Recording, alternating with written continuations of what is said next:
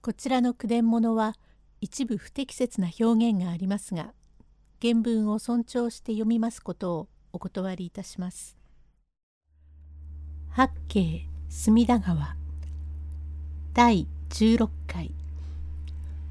お秋は同じ部屋の2人になぜ巡礼をしているのかと問われます。用語解説一つ惑い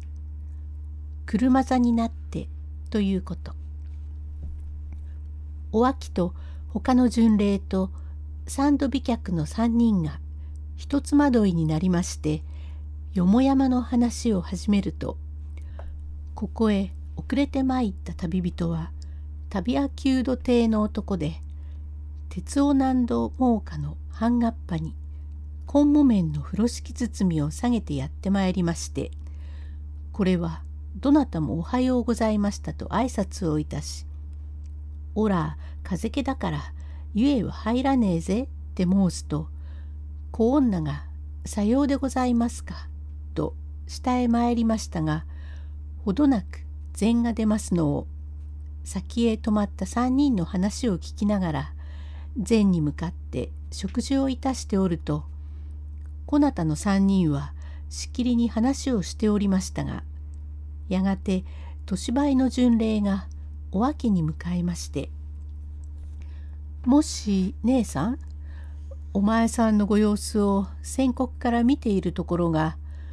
今日に困っておもらいをするような方とは思われずこれには何か深い因縁のあることとは申さずと知れたことですがお国はどちらでいらっしゃいますか？お秋。はい。江戸でございますが別に身分のあるものでも何でもありませんがこうして巡礼に出るまでになりますにはいろいろなつらい悲しいこともございまして大概江戸でおいでだろうとは存じておりましたが江戸はどちらでおいでです？はい。橋場でございます。と申すと年重な巡礼はお秋の顔を穴の開くほど見ておりましたがそうおっしゃればさっきからお見かけ申したことがあったように思っておりましたけれどもその方ならどうしたってそんな巡礼などに出る気遣いはないのですがもし橋場にご別荘があってそこへ折々お父様とご一緒においでのあったことがありはいたしませんか？はい。とは言いましたがお秋は驚きました。西も東も知らない旅へ出てついぞ見たこともない巡礼の女が橋場に別荘があって親父と一緒に折々そこへ行くことがあるだろうと言われたので実にびっくりして本当にその通り島田清左衛門の娘だと名乗ろうかいやいやかようななりになって親の生で出すのは不幸の上の不幸である。去りながらこの人がもし父にゆかりのものででもあってこれから行く先の頼りになるまいものでもないからいっそ打ち明けて相談をした方がよかろう。旅は道連れということもあると思い直しまして「はい。おっしゃる通り橋場に寮がございまして折々参ったこともございますがそういうあなたはどちらでいらっしゃいますか？私は宗泉寺の大門前におったものでございますがそれじゃああなたは島田さんのお嬢さんですか？はい」と顔にもみじを散らしましたがまたうつむいてさめざめと泣いておりました。かの巡礼の女は「はあずーっとため息をつきながら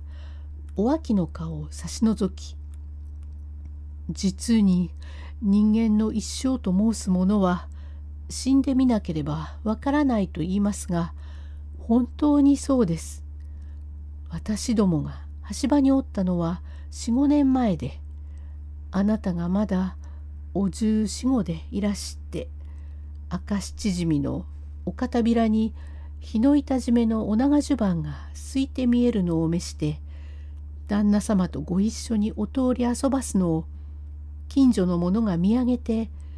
久米さんのおはんでもあれほど美しくはなかろう。錦絵にある田舎源氏の紫のようだなどと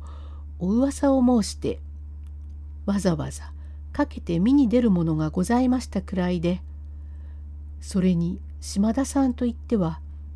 江戸でも聞こえた金持ちだと伺っておったそのお一人っ子のお嬢様がどうして巡礼においで遊ばすようなことにおなりでしたか？実に肝がつぶれて物が申されません少々の罪は懺悔をすれば消滅すると申すこともございますからお話遊ばせそうしてお父様はどう遊ばしたのでございます？親父は達者でおります。お父様がご繁盛であなたが巡礼になるとは不思議でございますね。一体どうしたわけなんですか？はいとは言いましたが